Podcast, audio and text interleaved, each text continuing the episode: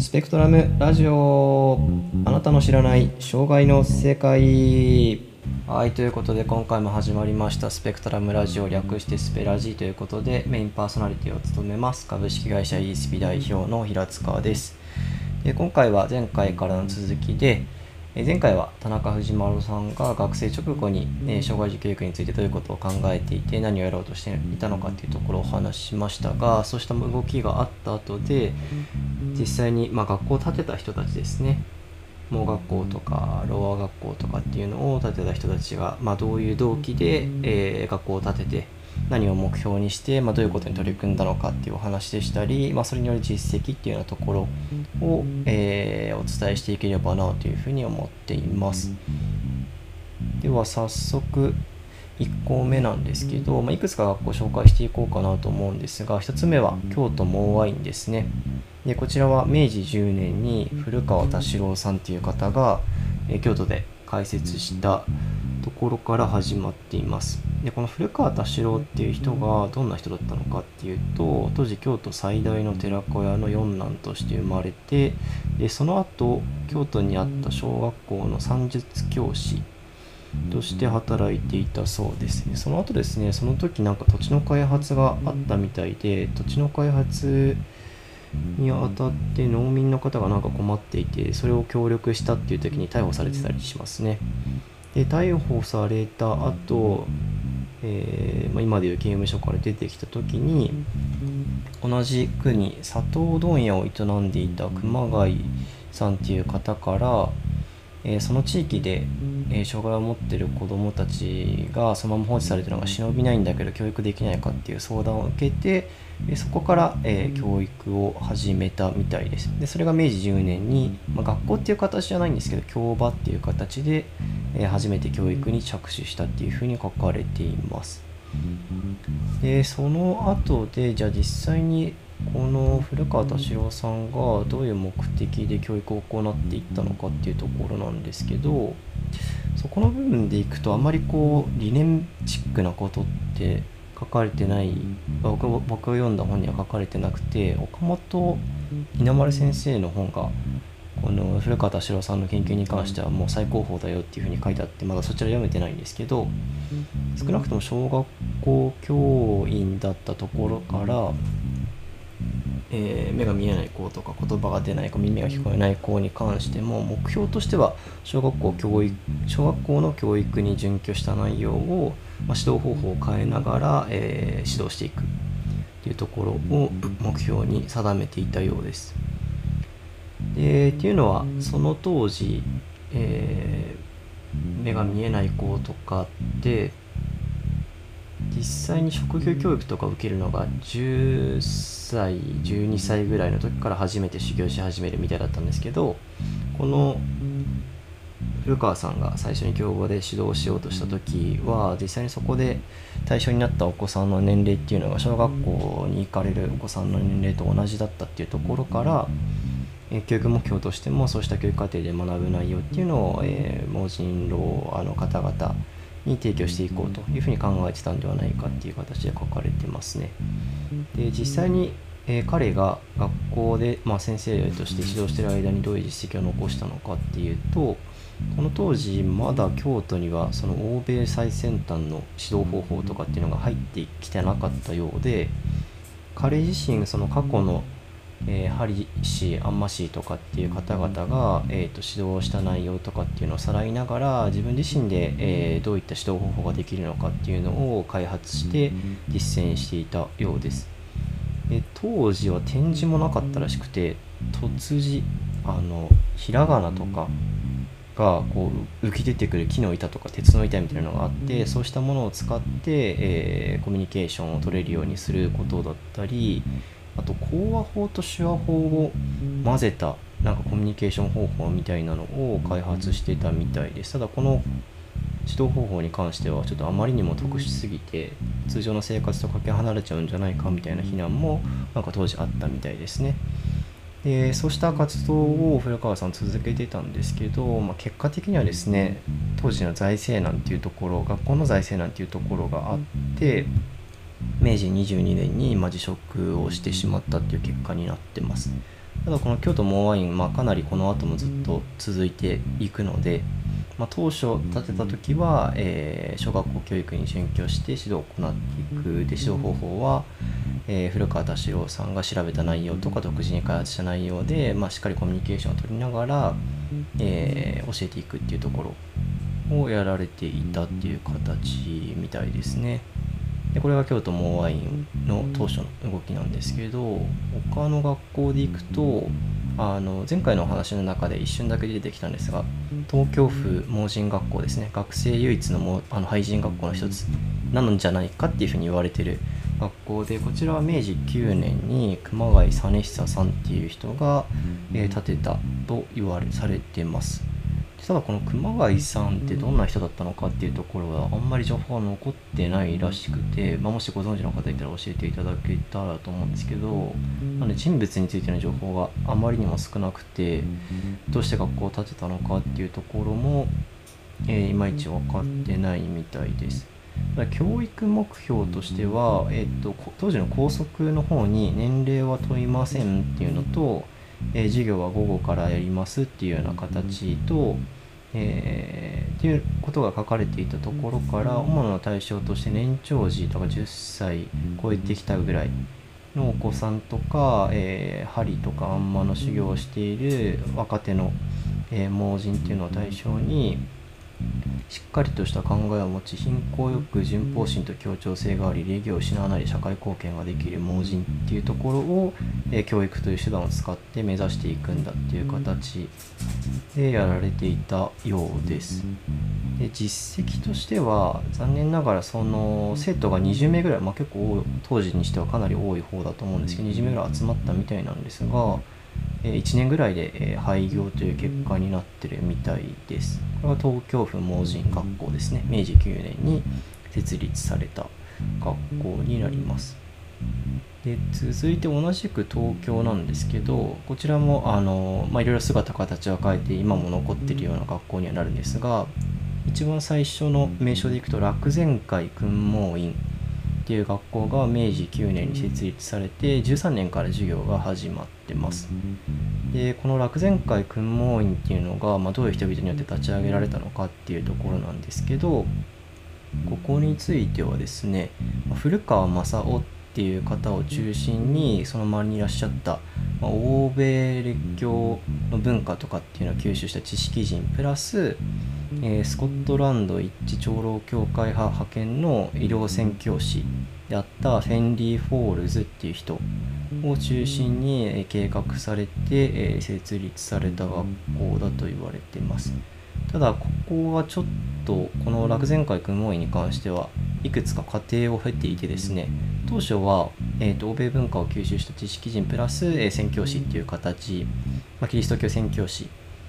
いう形で立ち上げようとしたので一番最初の目的って布教目的だったみたいなんですね。で当時のですね、えー、指導する、まあ、設立する時にあなたたちこの学校で何を教えるつもりなんですか？みたいなことをあのちゃんと書かなきゃいけないみたいなんですけどその時の一番最初の記述とかだと新約聖書9章とかっていうものを、まあ、特別支援、まあ、目が見えないとか声が、えー、あ目が見えない方か。目が見えない方に向けて教えていけるような形にして、まあ、そうした読み書きを、えー、得ることによって、えー、なんだろうな生きていく喜びが得られるみたいななんかそういうことを書いてたみたいですね、まあ、新約聖書9章ってちょっとだけ見たんですけどあの目が見えなかった人がキリストイエス・キリストに、えー、目によって目に泥を塗られてで見えるようになってで見えるようになった人に対してその周りにいたユダヤ人がああだこうだ言ってなんか目が見えてるけど実態が見えてない人と目が見えてなくても実態が見えてる人実態じゃないなんか霊的なことを捉えられる人みたいななんかそういう逸話が書いてあったりするんですけど、まあ、そうした内容を、えー、目が見えない方にも伝えていくことによって勉強させていこうっていう形なのかまあでもキリスト教化していこうっていうような動機だったみたいですね一番最初は。でそうした、えー、内容を指導していくつもりなんですよっていうところを持って、えー、政府に対して、えー、出していっていたようなんですがその当時はですね最初1回目と2回目の申請って通らなくてあのあまりにもキリスト教的すぎるというかその外国文化すぎるみたいなところで、え、拒絶されてえ学校が立ち上がらなかったみたいですね。でその後でえー、と山尾洋三さんちょっと名前が合ってるか心配なんですけど山尾洋三さんっていう方が古川正夫さんから誘われて加入することにあ加入することによって、えー、大きく変わっていくっていう形ですね。で山尾さんが参加したタイミングで、えーと、これまでの教育方針っていうのはキリスト教布教的な、えー、側面にすごく偏っていたところから、えーと実際にもっと何て言うんですかね独立自衛の民じゃないですけどそうしたものを、え教育していく学校なんだっていうところとして山尾さんがゴリゴリ変えていくような形になったようです。でこのタイミングでフォールズは抜けちゃったみたいですね。あの当初の目的は布教だったのに山が入山尾さんが入ってきてあれ布教目的じゃないなっていう風になってきたのに気づいたみたいでその時点で脱退してるようです。で実際に古川古川じゃないですね。山尾さんが、えー、入った後で申請が通って学校として始まるんですけどこの山尾さんがまあどういう目標というか目的を持っていたのかっていうところは、まあ、具体的にはわからないっていうことらしいんですけど一応読んだ本に書いてあったサマリーをまとめあのすごくよくまとまってた部分があったのでそこを紹介させていただくとローア社は休眠であり他者に依存して生存しているのが現実である。欧米では彼らは元来休日の対象であるが学校教育によって文学算術工芸技術を指導している。その成果として技芸や学問では対価のレベルに達したモア社が世界に存在する。そのための実現手段は教育であってローア社にまで教育が及んでいることは欧米における教育流星の象徴である。そこで日本でも盲学校とロア学校を別個に創設し外国から教師を招いて男女別に教育し工芸を指導し結婚を認め社会の一員として自主の権を得て生活させていくことは他の障害がある休民にも適合できるモデルとなるだろうと。そしてさらに言えばこの分野はいずれ欧米に追いつくことができる分野だ盲者は無用を転じて有用となし国家経済の道において貢献できるようになる。盲学校ろう学校の2校を民間の力で創設したい。っていうような形になってるらしいですね。なんでここから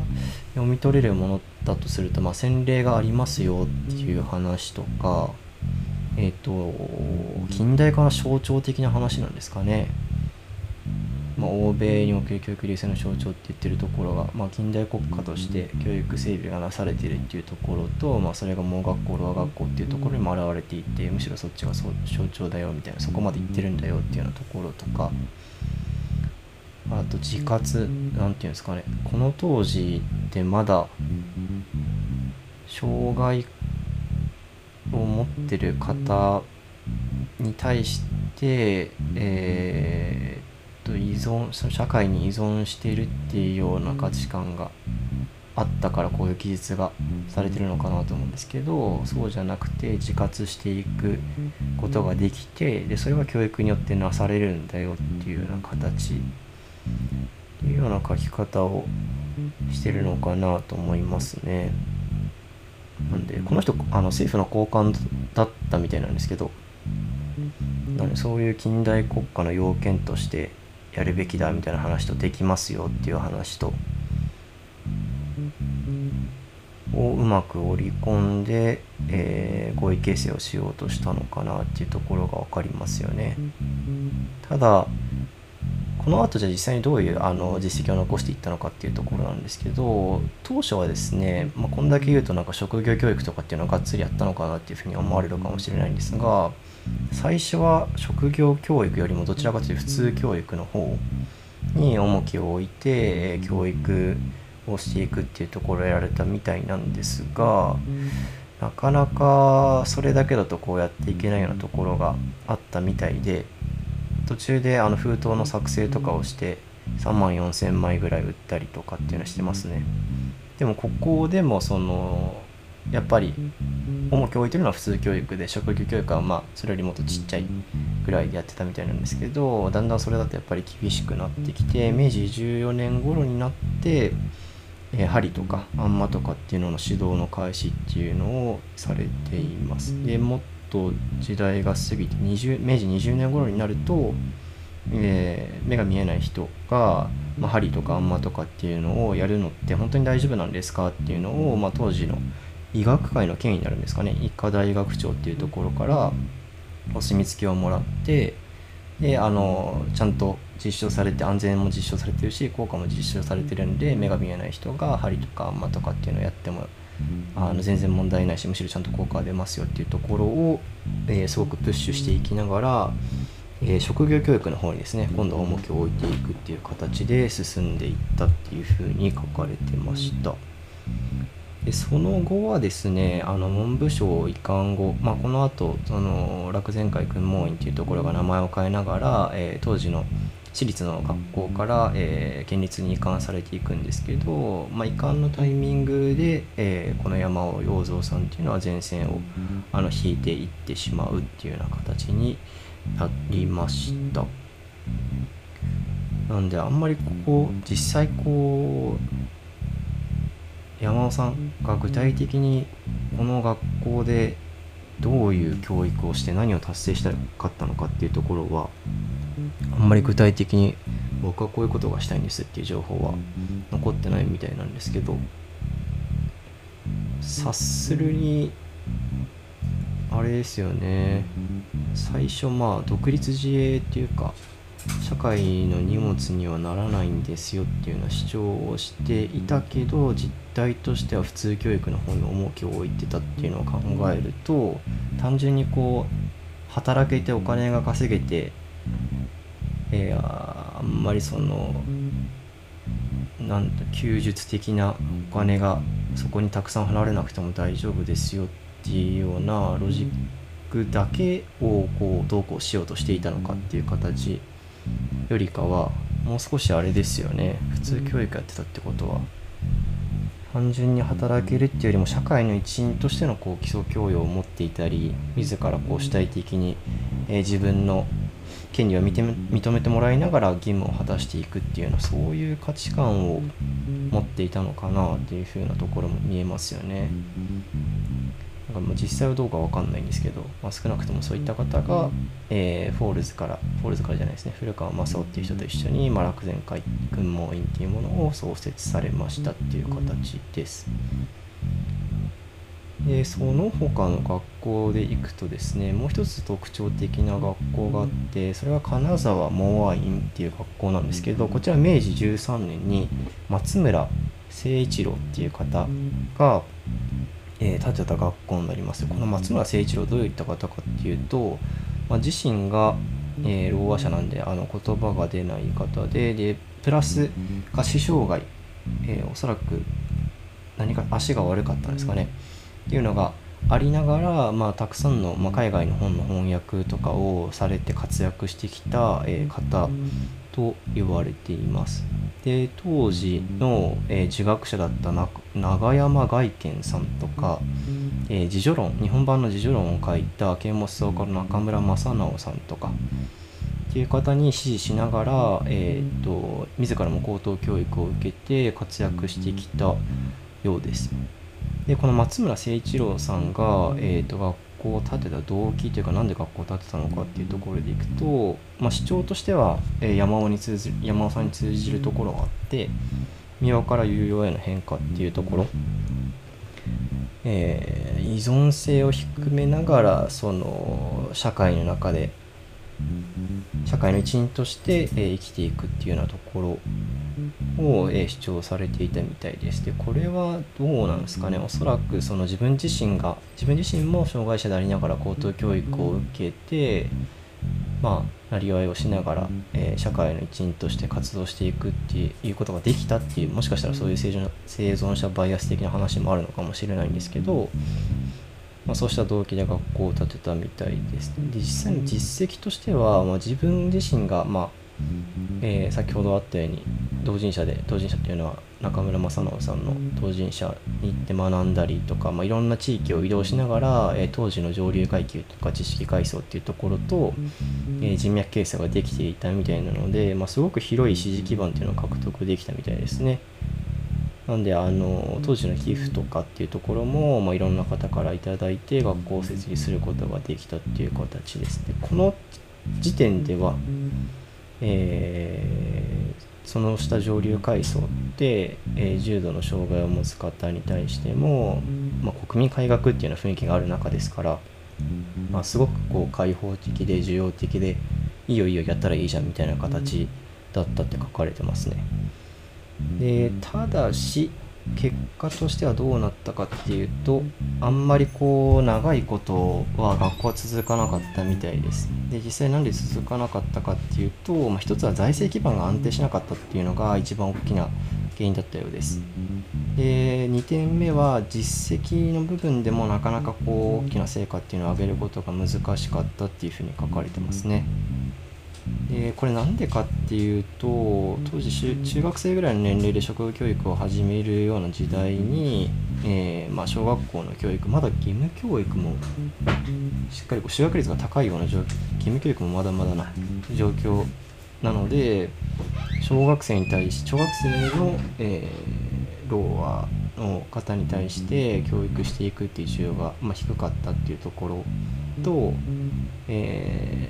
貧困層の方が結構多くてでそうした方々に入学してもらうって、まあ、私立の学校に入学してもらうっていうのはその困難であって生徒の学校も難しかったですと。でもっと言えば、えーもう目が見えない方に関してはどうだったかって書かれてないんですけど、え言葉が出ない方とかに関して言えば一次産業がすごく豊富な時代だったので、まあ、経済的な事実に限って言えばそこまで学校行ってまで、えっと、立身出世していくようなことをしなくても、えー、仕事を手に仕事職をつけて、えー、生活していくっていうことが可能だったっていうふうなところからなかなか、えー、生徒を集め教育実績を出しまた新しく、え資金を獲得して拡大していくっていうことが難しかったんだろうっていうふうに書かれてますね。えこれがあれですかね学生直後に、えー、建てられた学校を今、えー、京都盲愛院と東京風盲人学校と楽前会訓盲院と、えー、金沢盲愛院という形で、まあ、いくつか本当はもっとたくさんあるんですけどあのそれはぜひあの中村真紀夫先生の「日本障害児教育史戦前編」を読んでもっと詳しく知りたいという方はそこを読んでいただきたいんですけどっていうふうに書いてありました。で学校に加えてですねこの時点で学校を建て建てようとした人たち。で、まあ、どういうことを考えてたのかっていうところは一定こう共通項っていうのが見られる見られてでそれが何なのかっていうと、まあ、一つは、えー、より充実した生活の享受っていうのを、えー、その目が見えないとか耳が聞こえない言葉が出ないっていう方との意思の疎通方法っていうのを開発していく。で教育によってそれを実現していくっていうこと。で、えー、実現していこうと。より生活の実現を教育によって実現していこうっていうところが一つ根底にあったのではないかっていうふうに、えー、推察されていますね。でもう一つはこれはなんかすごいニュアンスチックだなと思ったんですけども実際その当時の雰囲気を味わわないと分かんないだろうなとは思うんですがこう認識を変えたか人々の認識を変えようとしていたっていうところも見られるんじゃないかっていうふうに中村先生書かれていてまあ現実的に国家とか社会にとってまあそうした方々への支援にかかる負担っていう部分を軽減していこうっていう動機が全くなかったわけではないだろうけれどけれどもそうしたこう単純にコストを下げようっていう話じゃなくてこれからこういろんな人が生きていく中でじゃあこれまでそのコストがかかって休日の対象とかっていうふうに見られてきた人が、まあ、改めて、まあ、明治維新っていうのを経て新しい世の中になった時にその人たちがこう一緒に生活してる社会ってどんなものなんだろうっていうところ、まあ、社会と障害を持ってる方の関係性の再定義っていうところを試みようとしてたんじゃないかっていうふうに、えー、推察されてますね。いやこれ難しいっすよね。なんだろうその政府に対して何か、えー、こういう学校が必要ですっていう時には多分コストの話とかっていうのをこうして、まあ、それをすることが国家にとってどういうメリットがあるのかっていうところを説明せざるを得ないのかなっていうふうに思いますし一方でこう大衆というか世論みたいなすごくざっくりしちゃいますけどそういうものに対して価値観を変えようとするってなるとすごく難しいですよね。なんかどういう伝え方をするとそれを応援してくれる人とか、えー、とこれまで持ってた障害感とかっていうのは変わっていくのかっていうのを多分考える必要があって当時の人々はおそらく、えー、教育によって変わった新しいえー、社会の構成員としての目が見えない方とか耳が聞こえない方言葉が出ない方っていうのを見せたかったんじゃないのかなというふうにあの個人的にはあの読んで思いました。まあそれはまあ教育を提供する側の理論で当時実際教育を受けていた、えー、子どもたちとか若者っていうのが、まあ、どういう期待感とか不安とか怒りとかっていうのを持ってたのかっていうのはちょっとまだ全然終えてないんですけど、まあ、そういうのが気に気になりますよね。なんでもしそういうの知ってる人いたらぜひ教えてください。で最後にですね、えー、っとこれまでってどちらかというと、え当事者だったり、まあ、知識階層だったり上流階層だったりあと布教とかっていうところをきっかけに、えー、学校が創設されましたよって話だったんですけどそこに絡めた話で、えー、キリスト教的な創設パターンに加えてなんか仏教はどうだったのかっていう話ですよね。で仏教は実際に、えー、設立に積極的に関わったかって言われるとなんかそんなに関わってなかったみたいなんですよね。ちょっと記述量があんまり多くなくてどのぐらい正確なのかっていうところはちょっとおしゃかれないんですけどただ仏教の関わりとして記録が残ってるものとかっていうのが書かれていてでどういう関わり方をしたのかっていうふうなところなんですけどえー、っといわゆる布教的な話よりかは学校を作りたいんだけど学校として機能する場所がないんですみたいな時に、えー、っと寺院とかはですね教育の場所として、えー、そうした、まあ、リアル寺子屋みたいな感じなんですかね。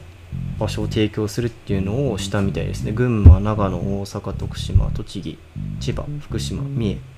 まあ、そうした場所で、えー、実際に寺院を提供したみたいな記録が残ってるらしいですね。でキリスト教は不況以外のパターンあったのかって言われると当時はそんな不況以外の部分であと信徒増やすとかですかね。あ信徒のためか。信徒のためにとかっていうもの以外はあんまりなかったみたいですね。その他の宗教については、えー、ちょっと載ってない。神道とかどうだったのかっていうのはちょっと気になりますけどそういうのは載ってないですね。で、えー、宗教以外にも、まあ、先ほどから針とかあんままああんまっていう職業が出てきてますけど、まあ、そっち方面職業側からの動機で、えー、やったものはないのかみたいな形気になるところではあるんですがえー、っとこれも一件あるみたいですね。お医者さんと、えー、針師とかあんま市の方が組んで、えー、学校を創設したっていうパターンが高田にあるみたいです。新潟ですね。新潟の高田っていうところにあったみたいです。でその地域はえー、っとお医者さんがすごく多かったみたいで新潟県内でもいち早く西洋医学を取り入れた医学の町だったっていうふうに言われてます。でここで職業教育というかその針とかやられてる方とかまあやられてる方とお医者さんがタッグを組んで何をしようとしたのかっていうところなんですけど、えっ、と時代に沿ったその針とかあんましのアップデートっていうところをしたかったので、えー、そこを絡めて実現しようとしたみたいですね。なんか当時ってやっぱりその針とかあんまっていう職業に対する社会的地位っていうのも低かったみたいで、まあ、そうしたイメージの改善とかをしたかったと。でそれは単純に職業教育だけじゃダメでやっぱり普通教育とかっていうところも、えしっかり重視しながら、えー、社会の構成員たる、えー、盲人